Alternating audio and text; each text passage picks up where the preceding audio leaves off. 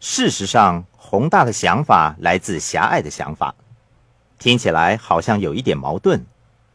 这里说的狭隘，实际上是深思熟虑的意思。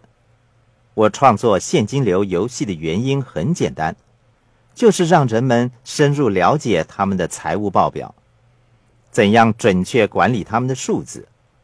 你对数字的掌握越准确，你的收获就越大。有人问你赚到多少钱？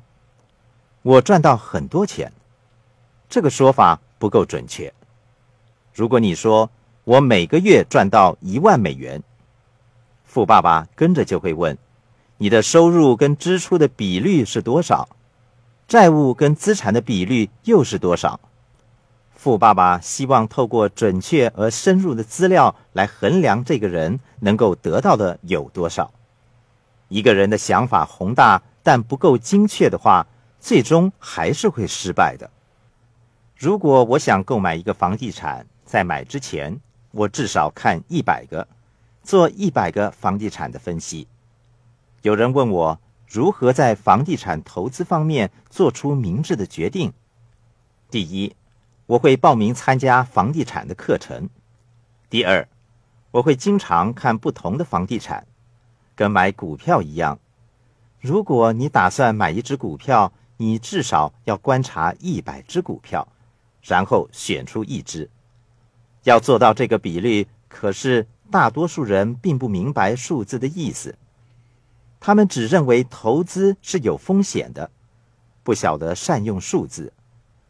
以上说明了你的想法越深入、越准确，表现就会越好。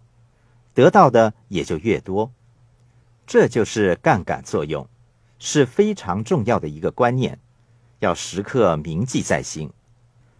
有人问如何把杠杆作用应用到现实生活当中，跟结婚一样，你不一定要和第一个跟你接吻的人结婚，在你选定结婚对象之前，你可以跟很多人接吻。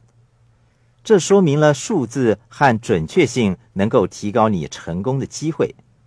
一般人只会说投资风险很大，我赚了很多钱，这是一项好投资，或者这只股票不错。他们说的是文字，不是数字。我们再谈一谈，金钱只是一种观念，这个准则。很多人说你不可以创建企业。你免费工作就赚不到钱，你不要冒险，否则你便要坐牢。你知道那个是违法吗？我听过很多这一类负面的想法。我曾经问过一些有这样想法的人：“你是律师吗？你是会计师吗？”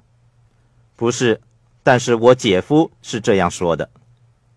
所谓物以类聚，有相同思想的人总是说。我不可以这个，你不可以那个。他们不会说，我怎么样才可以支付这个？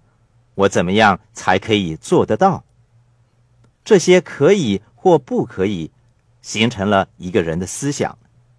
所以一切都是从你的思想开始。